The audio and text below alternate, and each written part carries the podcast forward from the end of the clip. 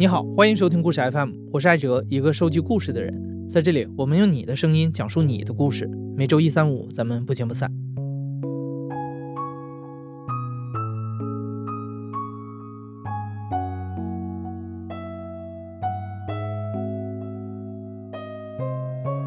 今年下半年的时候，我在媒体的报道里注意到了一本叫《秋园》的新书，无论是书评啊，还是读者对这本书的评价都非常高。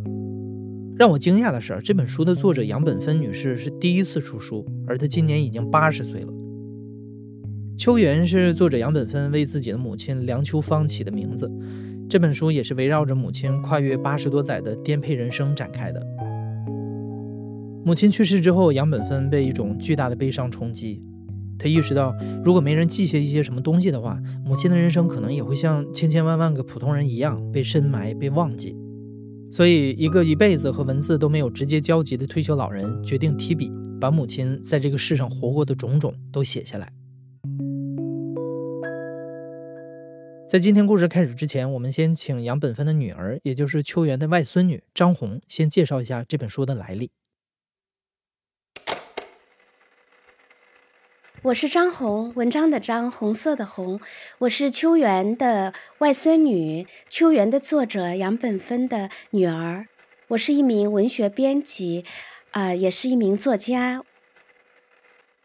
呃，那大概是二零零一年，我妈妈退休以后呢，她和我爸爸一起到南京来帮我带小孩儿。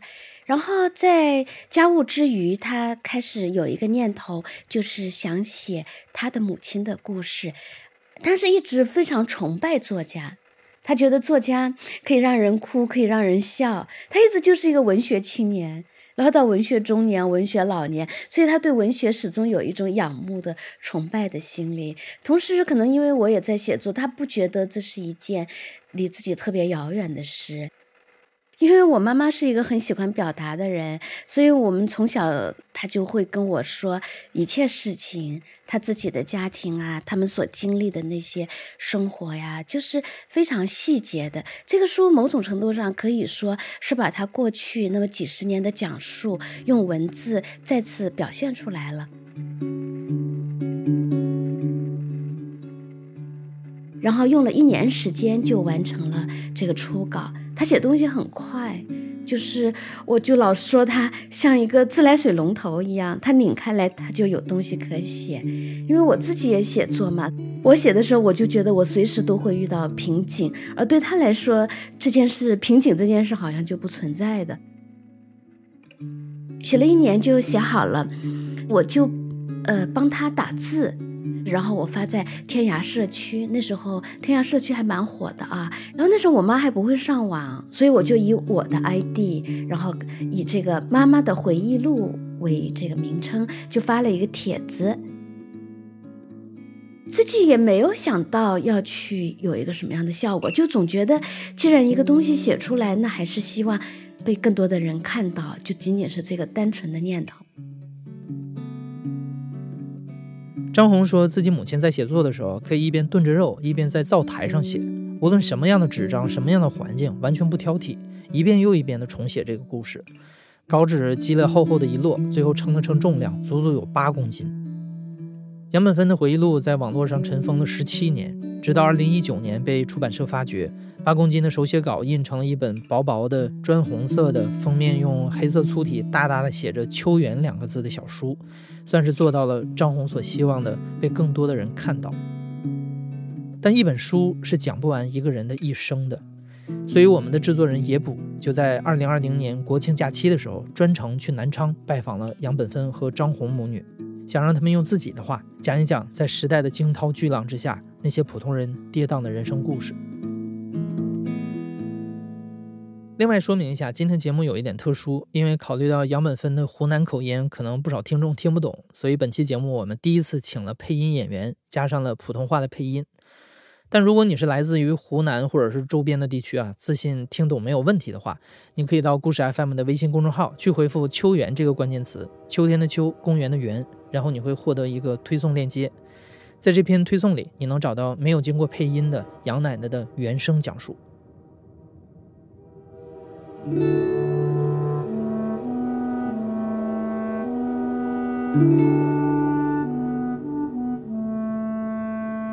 湖南口音对吧？你能听得出吧？我能听得出。我这个普通话就是不标准，就是塑料普通话。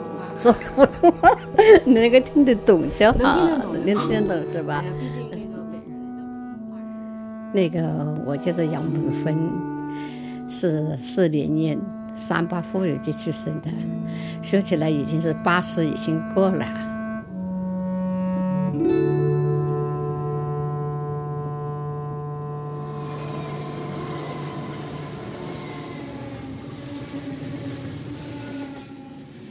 杨本芬的母亲秋元，一九一四年出生在洛阳一个开药店的家庭里，是家里的小女儿。和当时许多传统的中式家庭一样，梁家希望自己的女儿从举止到外观都是标准的大家闺秀也。就是逼出来的，逼出来的是吧？她是以前也裹过脚是吗？裹过脚，裹过脚。妈妈这个脚是大拇指比较长，背稍微高一点，这个脚是稍微朝里弯弯的，但是弯的不厉害，毕竟是个解放脚，没有完全包成。那个三寸金莲才是可怜，这个四个脚趾全在里面。好在过了一两年，秋元赶上了风潮，读了洋学堂，裹了一半的小脚被放了出来。于是，这双有些变形的解放脚就跟了他一辈子。秋元幸福的童年结束在十二岁，那年他失去了三位亲人，特别是父亲的猝然离世，让他原本衣食无忧的命运飘荡了起来。家里的光景一天不如一天，秋元也停了学。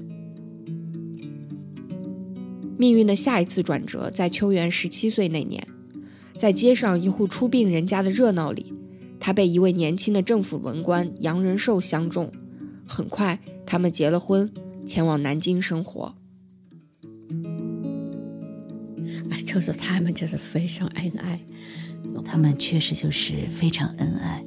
我爸爸比我妈妈大一十七岁，我妈妈本名叫梁秋芳，我爸爸喊她喊芳哎芳哎，就这样的。我妈妈喊我爸爸就是杨生杨生，先生的生，非常亲切。我爸爸把我妈妈即使当成妹妹，也是当成妻子。他妈妈后来就是没有去整。我爸妈后来没有去成台湾嘞，为了看爷爷喽。我爸爸要当孝子了，就回来了，就回到湖南来了。一九三七年的秋天，南京即将沦陷，杨仁寿和当时大大小小的国民政府官员一起陆续迁到重庆。后撤的轮船靠近老家湘阴的时候，杨仁寿一直在犹豫是否要下船看一看家中的瞎眼老父亲。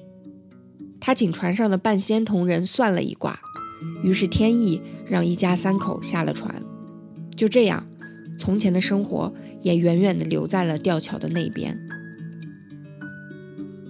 我觉得我自己就是从我外婆，尤其是从我母亲身上，我开始思考这个女性的命运和男女的这个关系。我外婆她就是觉得嫁鸡随鸡，嫁狗随狗啊。比如说她到湖南的时候，刚刚到湖南乡下，那我外公因为他作为当地的。也就是一个有头有脸、很体面的人物，也多少有点衣锦还乡。那么，呃，当地的很多乡绅啊，都来看望他，他们一起喝酒、吃饭、高谈阔论。所以，至少刚刚回到湖南乡下的头几年，我觉得外公应该还是过得蛮爽的。但是外婆是两样的，因为首先他听不懂那个湖南方言，然后他也吃不惯那边的伙食，然后他也没有乡村生活的经验。他原来他在洛阳长大嘛，后来跟我外公结婚到南京。再然后，就因为我外公为了他的八十岁的瞎眼老父亲，然后就在那个乡下，所以可见他的人生计划中他是没有准备要在乡下生活的。但是因为外公的原因，因为他结了婚了，那么他就要跟随自己的丈夫，然后她也忍受着那种生活的种种的不便。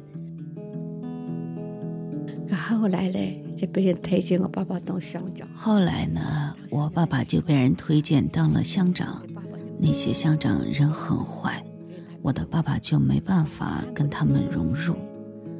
我爸爸是个看不得人受苦的人，所以把自己的金银首饰都贴个精光，去捕那些人，主要是买壮丁。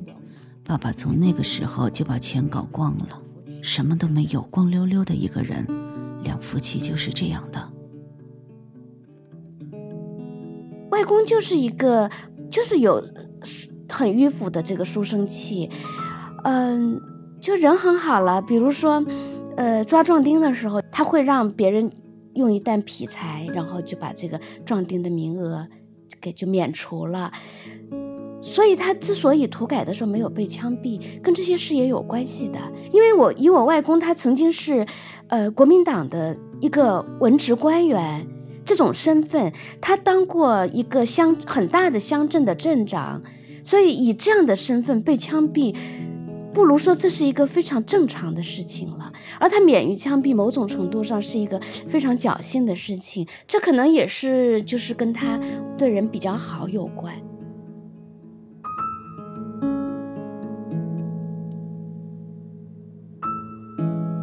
那段时候我们家里非常非常幸福，因为爸爸妈妈那个时候我家里非常非常幸福，因为爸爸妈妈恩爱，我们家里从来没有吵架的声音。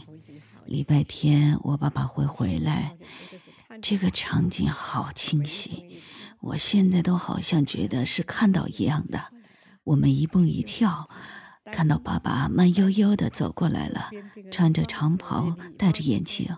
戴着那个有边边的礼帽，杵着棍子，把爸爸接到了，特别高兴，一手牵着一个。爸爸他爱我们，从来不骂我们，从来不打我们，他可能几乎不晓得骂人，也可能不晓得打人，你知道吧？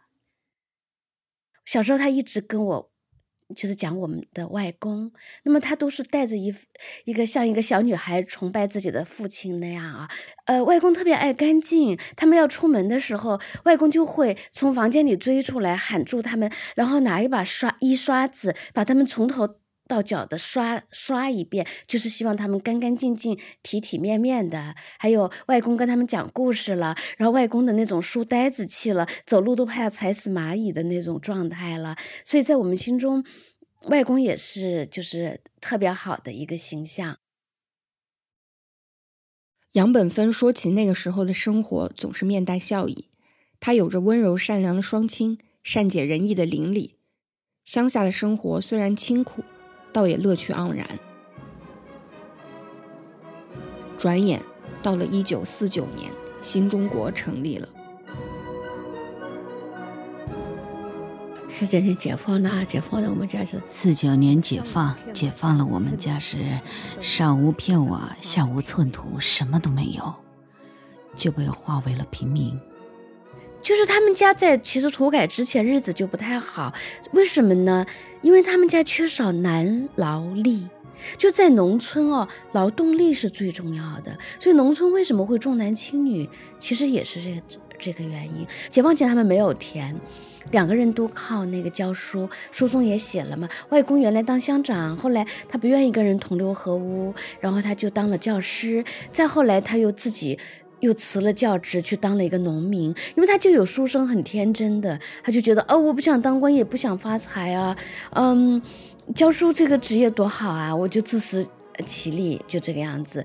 后来土改当中可以分给他田地，他又觉得当个农民特别好啊，自给自足，不用跟人打交道，他可能也觉得人际关系是件蛮困扰的事情，还是怎么的啊？在解放以后，解放以后我们在解放以后，我们分了田，还分了四分之一条牛，还分了农具。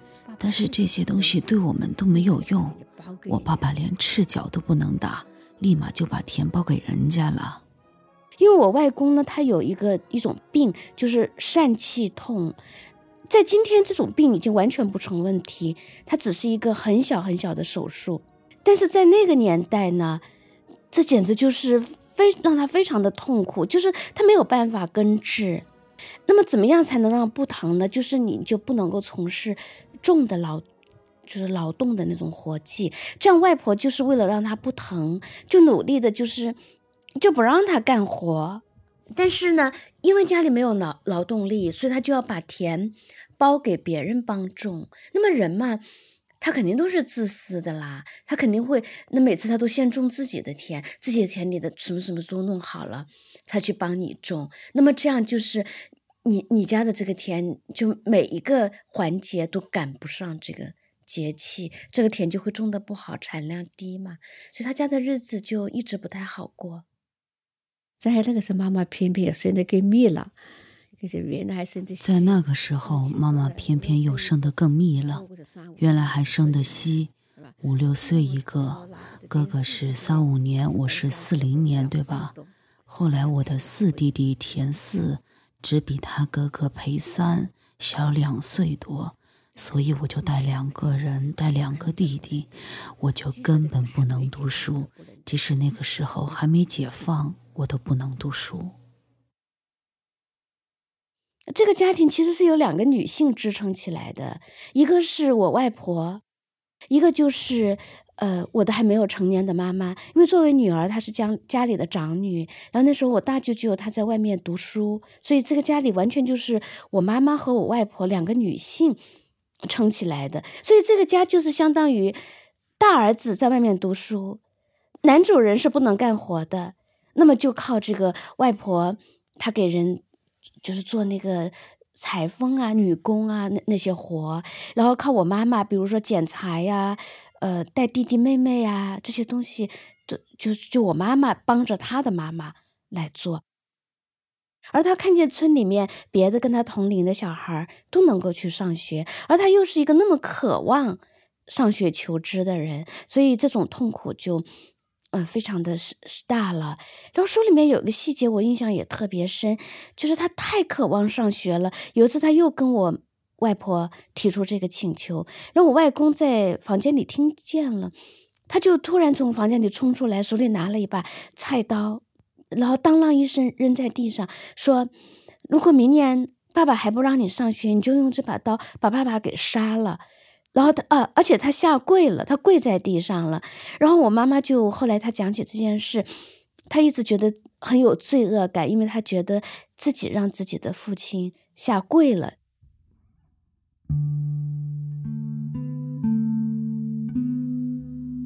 再然后呢，就是一次又一次运动。哎，一九五三年土改复查，仁寿的历史被翻了出来。由平民改化为了旧官吏，从那一天开始，仿佛整个世界都变了一个样。秋元的生活再没有平静过。发了成分以后就不得了，当时发的第一天晚上发个成分，换了成分以后就不得了了。当天晚上换了成分，我们不知道会来抽奖，衣服都没藏一件。我们以为以前化成平民了，已经没有东西了，怎么还会来吵架？来了好多，十几个人，虎视眈眈的，把我们化成了旧官吏啊！然后让爸爸他们都靠到墙站着，由他们折腾。新冠妈妈还老练，藏了十来斤米，藏到后面屋檐下的破鸡笼里。不然，立马第二天就没有饭吃。都是怎么个样子那个时候，地主被斗是怎么样子哦？你知道吧？啊，那个时候我妈妈挨斗挨够了，就斗我妈妈，不准我爸爸去斗，我爸爸站不住，斗也没有意思，就斗我妈妈，想斗就去斗。那天晚上我好清楚，我的妈妈做衣服做的好晚。那天晚上我好清楚。我的妈妈做衣服做得好晚，我们都在外面乘凉，大家都累了，我就先把爸爸送进去，把椅子一把一把放进去，然后我转身出来，就碰到个男的压到我妈妈身上，我妈妈正在那里反抗，在那叫，叫声被我爸爸听到了，啊，然后那个男的就赶紧跑掉了。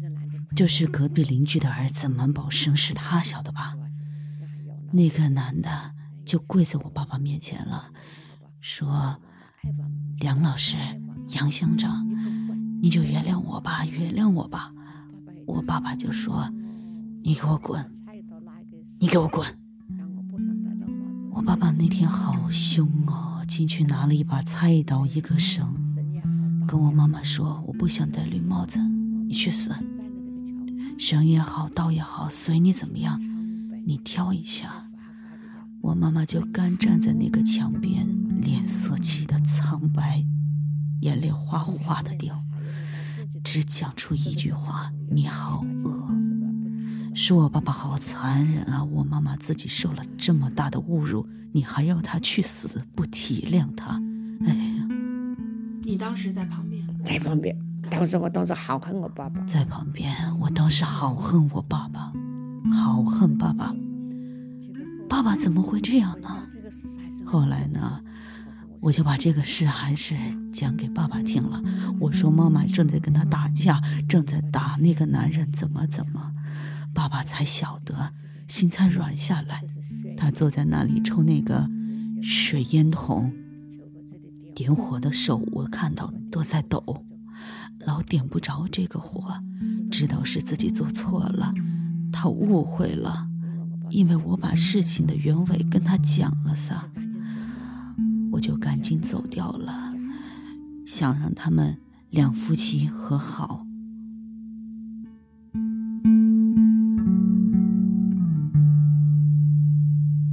那个时候就是搞什么大跃进，搞大集体，就是不准在家里。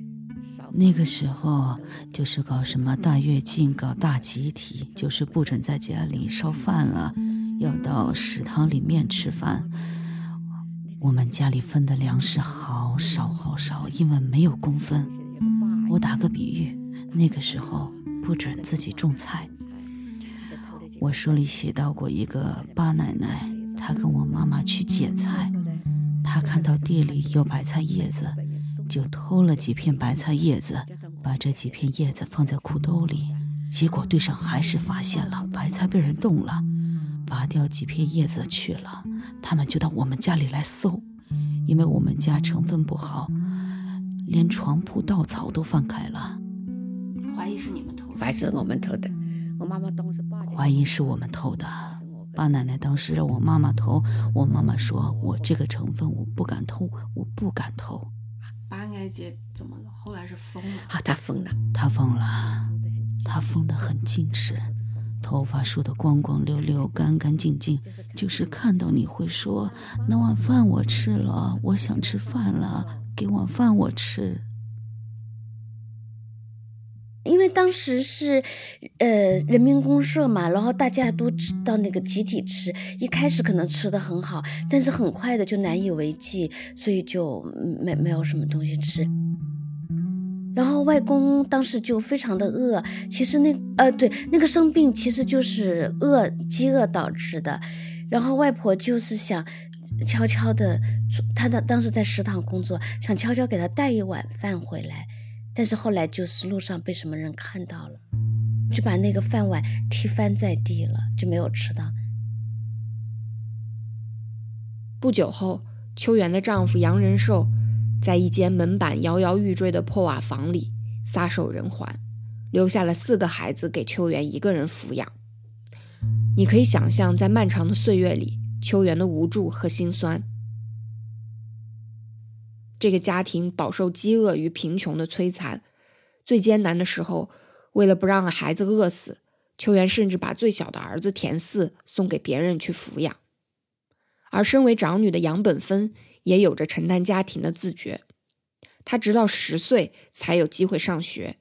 小学毕了业，为了给家里攒工分，又加入了共青团，拼命的干活，想要多挣一份口粮。一天，秋元深思熟虑后对他说：“你去考学校吧，若能考取，就去读书。做这么重的田里功夫，也挣不到几个工分，家里有我撑着。”我在这个地方，我一直没问到妈妈，可是我妈妈走了。可惜我一直没有问过我妈妈。我写了这本书，才发现怎么我妈妈会要我去考学校的，我也搞不清楚，只觉得妈妈真是伟大。他说：“去考学校，考学校，出去读书。”我当时心里还好想不考取啊，想不考取，我对不起家里，家里的担子全部给我妈妈了。但是心里又想考取，最后我偏偏考起了，而且就考取了我一个。杨本芬考上了岳阳工业学校，学习化工。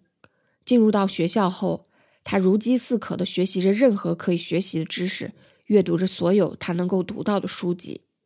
离开家乡，来到外面的世界，也是第一次让他意识到自己的存在会被看见。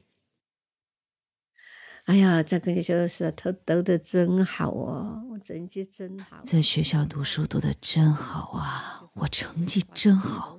我学的化工、有机化学、无机化学、分析化学，我都读得好，好厉害。门捷列夫元素周期表连环倒背，语文就更不用讲，看书看得多，纸片子我都捡起来看。实习嘛，酒厂里面要搞化验。测个酒的温度啊、糖度啊、水分度啊。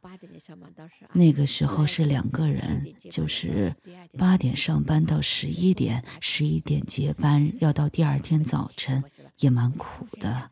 不是八小时工作制，那个时候我就想把本事全部学到，我就不睡觉，二十四小时跟着他们学，我就睡在那里。有时候实在坚持不住了。廖老师喊我去睡觉，这个男孩就叫廖立正，姓廖。廖老师好正经哦，不跟别人开玩笑。我也不知道他会喜欢我，他长得好好看啊，好认真哦。他长什么样？现在还记得吗？记得，个子不高。记得，个子不高，白，白白净净，斯斯文文，知道吧？他那种眼睛 特别好看，那种眼睛 不知道是怎么回事，我们都很害怕他，好害怕他。没想到他喜欢我。你怎么知道他喜欢你？他就写的条，他就写的条子了，对吧？每次学校里面有篮球比赛，虽然我个子矮，但我跑得快，晓得吧？他会来看，或者他就丢一本书来，书里就夹着纸说我们交朋友，怎么怎么。反正就是这个意思，但是我一点都不为所动。我要读书，我要毕业，我要送弟弟读书。没有这个心思，哎，没有这个心思谈这个事。但是我说，如果你愿意等，还是可以等的。等我毕业了，其实我也好喜欢他，他好看。你是个颜控，你知道什么叫颜控吗？就喜欢长得漂亮。对。脚这片是第一眼就感到舒服嘛，就是这样，是吧？然而，命运却开了一个玩笑。杨本芬等来的不是妙老师的回复，而是学校要停办、学生一律回原籍的通知。他这一辈子都再没见过妙老师。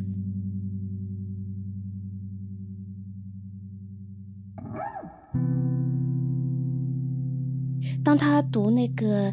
呃，岳阳工业学校那个学校突然的下马了，这样在他还有几个月就要毕业的时候，就就解散了啊。那么他就拿不到毕业证书。那么这种情况下，如果说最顺受的选择就是再回到那个乡下，那么他这一生都将是一个农民。而他，而他当时身上就大概三块钱，他觉得他不能够再回到那乡下，因为那乡下的生活他有见过了。他经历过了，他觉得对自己是不利的，所以他就不管那么多，他就觉得要去跑到另外一个地方。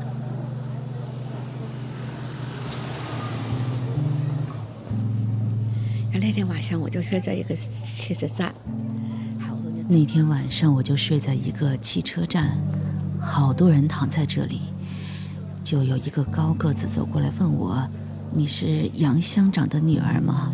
我当时心里就吓了一跳，他问我要到哪里去，我说我不晓得要去哪里呀。他说要不要跟我到铜鼓去，就是我后来工作的县城，晓得吧？他说我们那里有熟人在建筑队。我说好，但我到那里连钱都没有。他说我给你买票。在火车站遇见的那个老乡把杨本芬带到了江西铜鼓。到了那里以后，他用自己仅有的几毛钱，给湖南的妈妈还有弟弟们写了一封信：“妈妈、弟弟，你们好，学校停办了，我有一定的文化基础，想外出找工作。如今我已到了江西，请原谅我不知不告而别。这是到底在哪里落脚，我自己也不晓得。走时我什么都没有带。”请妈妈到学校去帮我拿一下被子和箱子。其实秋元当时也遭遇了人生的重大转折，丈夫死后，女儿走后，她带着两个孩子回过一趟洛阳，投奔娘家，但被嫂嫂以查户口为名赶了出来。她本想回湖南，也是阴差阳错的在火车站被一位好心大姐指点，说湖南饥荒严重。让他跟着自己去了湖北，这一去就是二十年。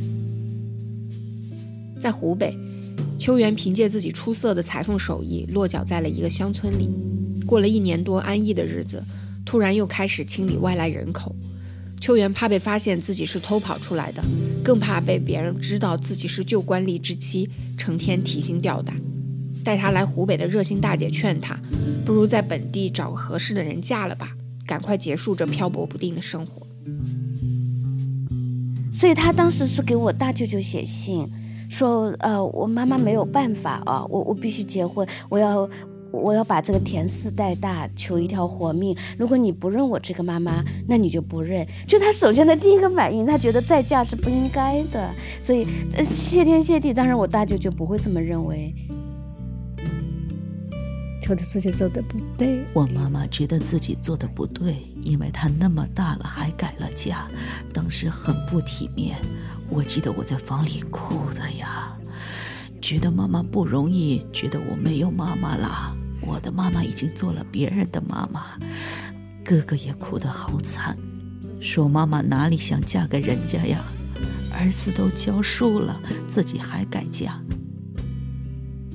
不改嫁能怎么办呢？落不得脚呀！能回来早回来了，他能回来不？不饿死也被冻死了，成分不好，没有退路的。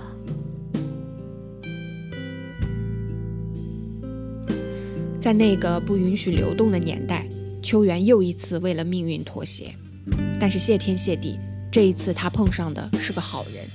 让自己和两个儿子在多年艰难的生活后，收获了一份珍贵的安稳。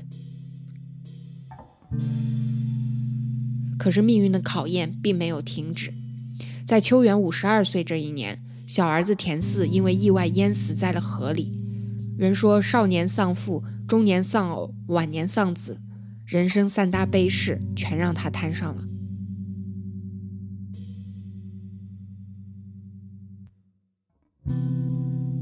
故事说回杨本芬，他到了铜鼓的建筑队以后，人家看他还是个学生的样子，就告诉他离这儿不远有所共产主义劳动大学，是半工半读的。杨本芬听到“大学”两个字，立马来了精神，走了四五里路，来到了江西工大。带他登记的老师为了检测他的文化水平，出了一道作文题：“我的理想”，让杨本芬写。可想而知，他看了答卷后非常震惊，一个劲儿地夸他，不仅作文写得好，字也漂亮。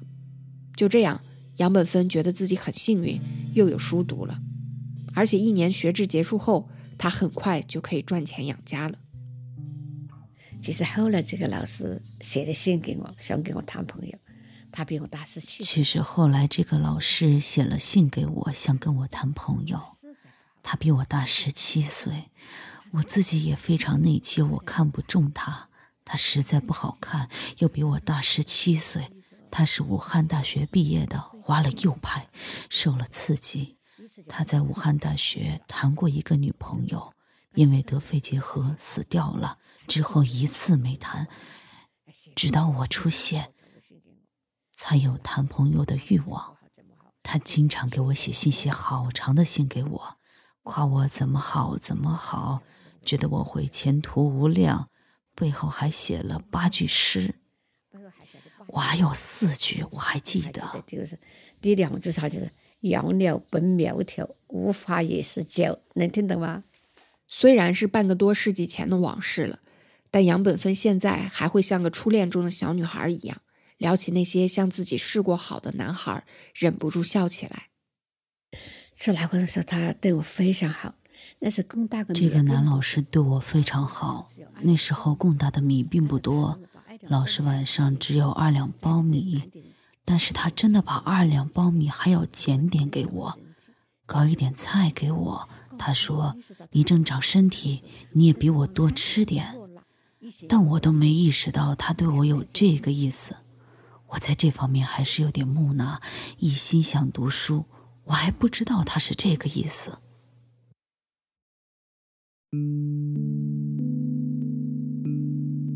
他在共大的时候，他本来是这个算盘打得很如意的，就是只需要是两年吧就可以毕业，然后他就可以得到一个至少可以得到一个教职，可以找到工作。但是后来共大就是要求每个人填报自己的家庭出生成分，结果就是因为他是旧官吏出身，他又老老实实的填了，因为他。当时说，如果你不老实填，会去外调的，就是去调查。其实后来也没有外调，可是很害怕的，就很老实的就填了他的旧官吏就成分。然后结果他的成绩非常非常好，但他是下放的那个名单中的第一个，就是所以这就是受的影响。这样他又没有拿到文凭，而且他想逃离乡村，最终又没能逃离。你下放，你还是下放到乡村啊。啊！当时下放了，我人都晕过去，想死啊！啊！当时要下放了，我人都晕过去，想死啊！真想死！我已经走投无路了，但我又不敢回去，回去的一分钱都没有，街头了。共大读了不到一年，杨本芬成了第一批下放农村的知识青年。空气中飘散着他熟悉的乡下的气味，他就是从乡下跑出来的。他告诉自己，只要不要再回到乡下，他愿意付出一切代价，甚至是自己的婚姻。我在他住了几天以后呢，认见到我现在的先生。我在那住了几天以后，就遇到我现在的先生。我发小在那里煮饭。我在那里给他带小孩，然后就碰到了他，他也长得好潇洒，蛮好的。其实各个方面来说是一见钟情，他对我也蛮喜欢。我爸爸年轻的时候长得很帅的，但他呢，但他并不想结婚，因为他觉得自己还很年轻。我妈妈她实际上她是想在这个社会上获得。啊，一个，比如说有工作啊，一个工作的女性，她想这样的。她那会儿她就是觉得我不应该那么早结婚，或者我要去念书，念书之后我得到一个工作。但那时候就因为她下放了，她没有办法，她就剩婚姻这条路，否则她就要去当一个农民。啊，她也是地主出身，我他自己是他是地主出身，是初中毕业生。那时候初中毕业算是有文化了。所以有了工作，我们就叫同病相怜吧。结果我就更加喜欢他了。我觉得他肯定会对我好，没想到他是个冷血动物，不晓得心疼我，不晓得关心我。好是个好人，老实的不得了，一点都不晓得浪漫，你知道不？也不晓得幽默，是个干事的人。他不喝酒，不抽烟。不暧昧，不弄钱，就老老实实赚了工资回来，也不骂小孩，也不打小孩，对小孩很好，但就是不会体贴人，就是这么回事。我觉得他对他自己的婚姻，应该说他还是，呃，觉得不满意的。我我妈妈就是情感很丰富，然后她也要她付出很多，然后她也希望这个付出她能够收获到爱的回报。但我爸爸呢，他从小是一个孤儿，他不善于表达感情，然后我妈妈始终觉得我做的够好够好，而我没有得到我要的这个。情感的滋养，所以他不满意的。那么从我作为女儿的角度呢，呃，我会觉得我的父亲他作为一个父亲是非常好。你知道，即即便是现在，很多家长都是打小孩的吧，更不要说我们那个年代。但是我们三姊妹几乎都没有挨过打。但是作为一个丈夫，就可能会有一点问题。反正我觉得我妈妈不幸福，因为我我自己深受困扰，你知道吗？我明明知道我的爸爸是一个好人，我妈妈也是一个好人。呃，比如说我妈妈对他的一个抱怨，他是他不太做家务。可是天哪，在那个年代，你知道，他砍柴、劈柴、种地、种菜，赚钱养家，从没外遇，从对我们很好。我跟朋友这么说，他说：“那你爸爸岂不在那个年代简直就是一个完美好男人了？”我说：“但是好像我我我妈妈不幸福。”他说：“好像不能满足我妈妈精神方面的需求。”然后我那个朋友回答我说：“这个对一个中国女人太奢侈了。”我不知道这个事情，我我我是觉得蛮值得探讨的。六十年了，我们六十年了。嗯，他今年八十七岁，都快八十八了，八十七。你觉得你们之间有爱吗？嗯嗯，也还是应该有，也还是应该有，应该有。为什么有呢？那天我让他写字，他有的时候蛮不好状况，我就说你把我们小孩三姊妹名字写起来呀，他都不会写，只写了我一个人的名字。他应该现在心里还是有我吧？就是他现在这样的状况，还是会写你的名字啊？这这这些对，只会写我的名字，小孩的名字都不会写，就是写我的名字，不停的写，不停的写。杨本芬二十二岁成为母亲，三个子女陆续来临，繁重的家事负担让她难以顾及自己。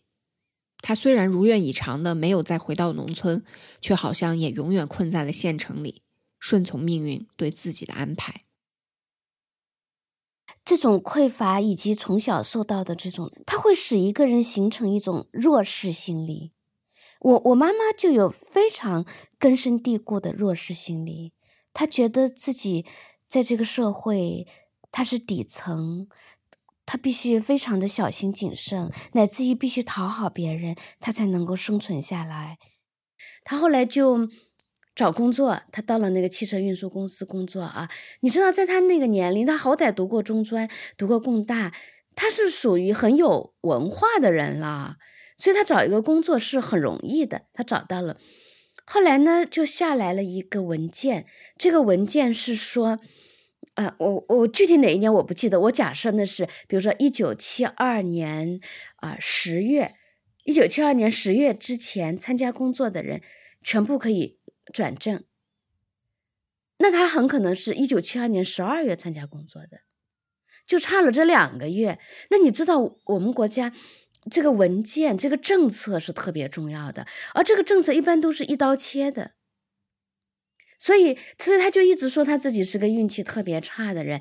他真的干得很好，他也，如果他只要早两个月，他就可以转正，他就终于得到了自己心心念念想要获得的一个很正式、很稳当的、很体面的工作。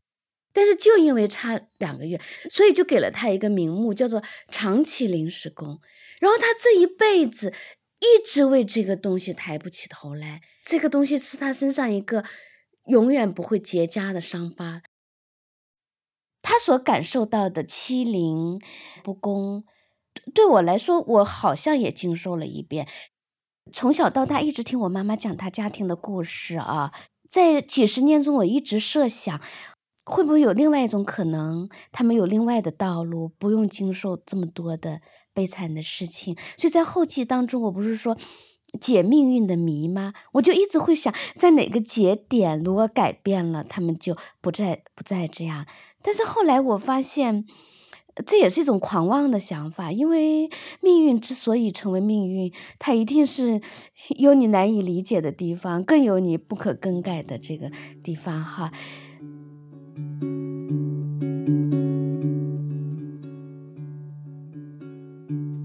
一九八零年，秋元送走了自己的第二任丈夫，从湖北回到湖南，一直和大儿子安居在乡下。她和杨本芬一样，被掐断的读书梦成了这个家族两代女性共同的遗憾。虽然她们一生没有摆脱生活的重负，但都在想尽办法读书。我外婆是个非常斯文的老人家，啊、总是穿的非常的整洁哈，就是她那个年代的大金的褂子啊，头发是直直的短发，总是抿在耳朵后面，一丝不苟的，就是她很安静。然后很喜欢看书，她我印象很深的，她到我们家来，她会坐在阳台上，就起来以后一点声响都没有，就捧一本书一直在看，在看，所以看上去就是一个，呃，说话轻言慢语、细声细气，还是蛮有修养的一个老太太。妈妈给我一进门就讲：“你看了什么？”妈妈给我一进门就讲：“你看了什么书吗？”我说我没看呢。她说我看了，今天晚上我就赶快讲给你听。他是看《天龙八部》，我大惊讶，那个时候已经八十八岁，八十八岁还在看《天龙八部》，好好看喽，好好看喽。他说，我说你从哪里搞来书？他说他都是用筐去借，到学校里面去借。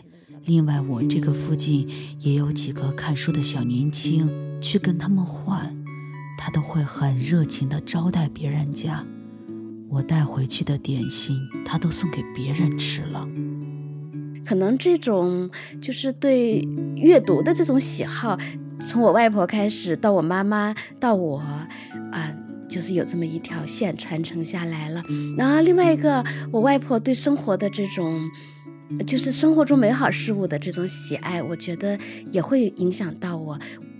就是他去世的前一年，已经八十八岁了，正好我们一家，我姐姐一家，然后陪我妈妈一起到那个湖南去看望我外婆。那时候她已经是就人比较衰竭了，就话也很少啊，呃，一般都是我们年轻人在叽里呱啦说话，他也很少参与。那么直到我们走的时候，在那个。就是外面的，他们叫那个晒谷子的地方，然后我看到有一棵花树，开花的树啊，我就随口问了一句，我说啊，外婆这是什么树啊？是什么花呀？哎呀，他就特别高兴的告诉我，他说，哎，这是扶桑啊。然后他们家那个不远处是有一个山崖。他就指着那个山崖说：“哎，你要是早来一个月就好了。一个月之前，那个杜鹃花开的可好看了。然后言语当中就是充满了那种遗憾，就觉得，啊，我我们错过了杜鹃花的花季，就为我们感到遗憾。我这个给我的印象很深，就是一个八十八岁的老年人，他依然为我错过了杜鹃花感到遗憾。因为我曾经有一个念头。”我我也想采访我外婆，然后有一次我去湖南看望她，那时候我也没带录音笔，我就拿了一个本子，然后我们俩就在一个小房间坐着，她就非常愿意跟我讲述，她讲，然后这个有时候我就听着听着我就入神了，可能我没有立刻记下来，她就会说，哎，你怎么不记了？就是所以人是说生命啊，他们想把自己的足迹留下来，让别人知道，然后。可惜我当时没有把这件事看得特别重要，我就比较随意的，哎呀，就听听，也就没有很好的记录。但是我外婆当时的那个反应，我印象还是很深的。这也就是使我感觉到，她是渴望讲述的，她想自己的生命被看到嘛。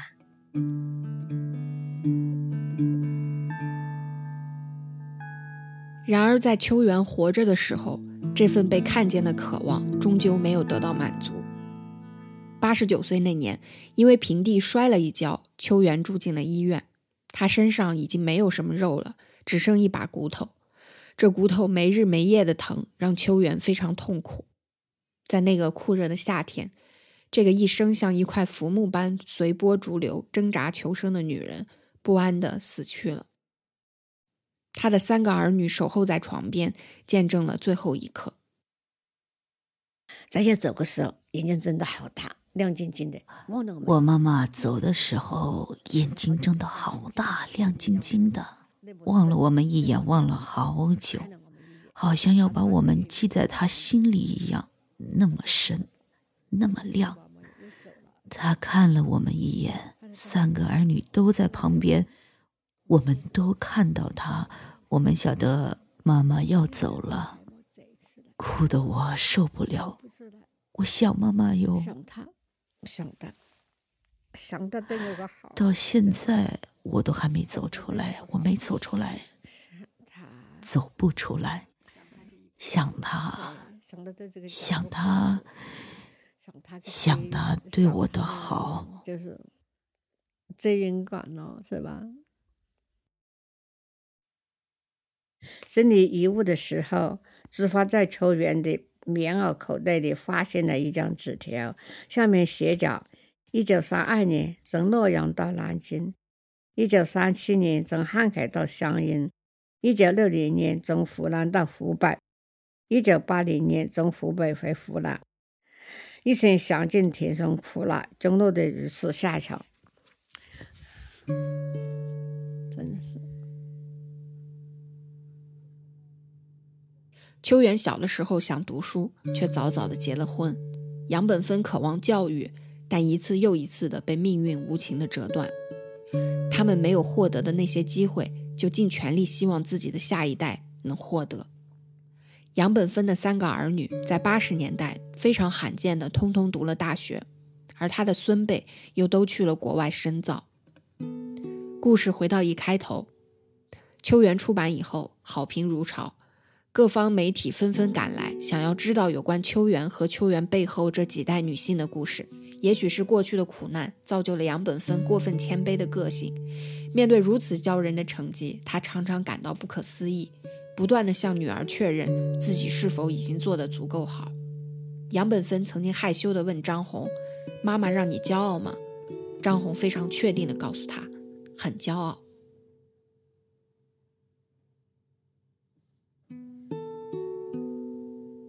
我觉得这个故事对我来说，呃，他就是把一件事情哈证实了，就是我觉得一代又一代，就是每一代人都是靠上一代人的托举，他才能够比上一代人走得更远，活得更好。所以我觉得我们这个女性，如果包括我女儿，那么是四代女性，我觉得她们肯定是走在一条越来越宽广的路上。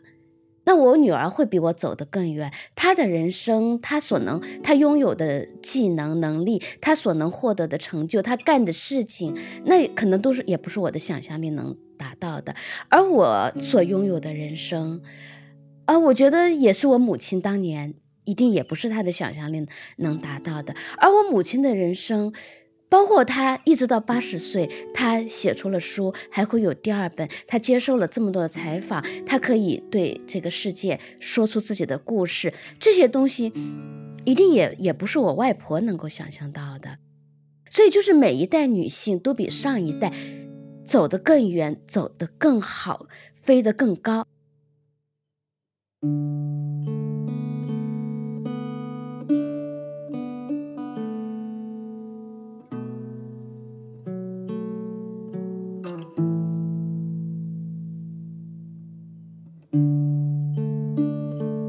愿每一个母亲和女儿都能牢牢地把握自己的命运，活得自由而舒展。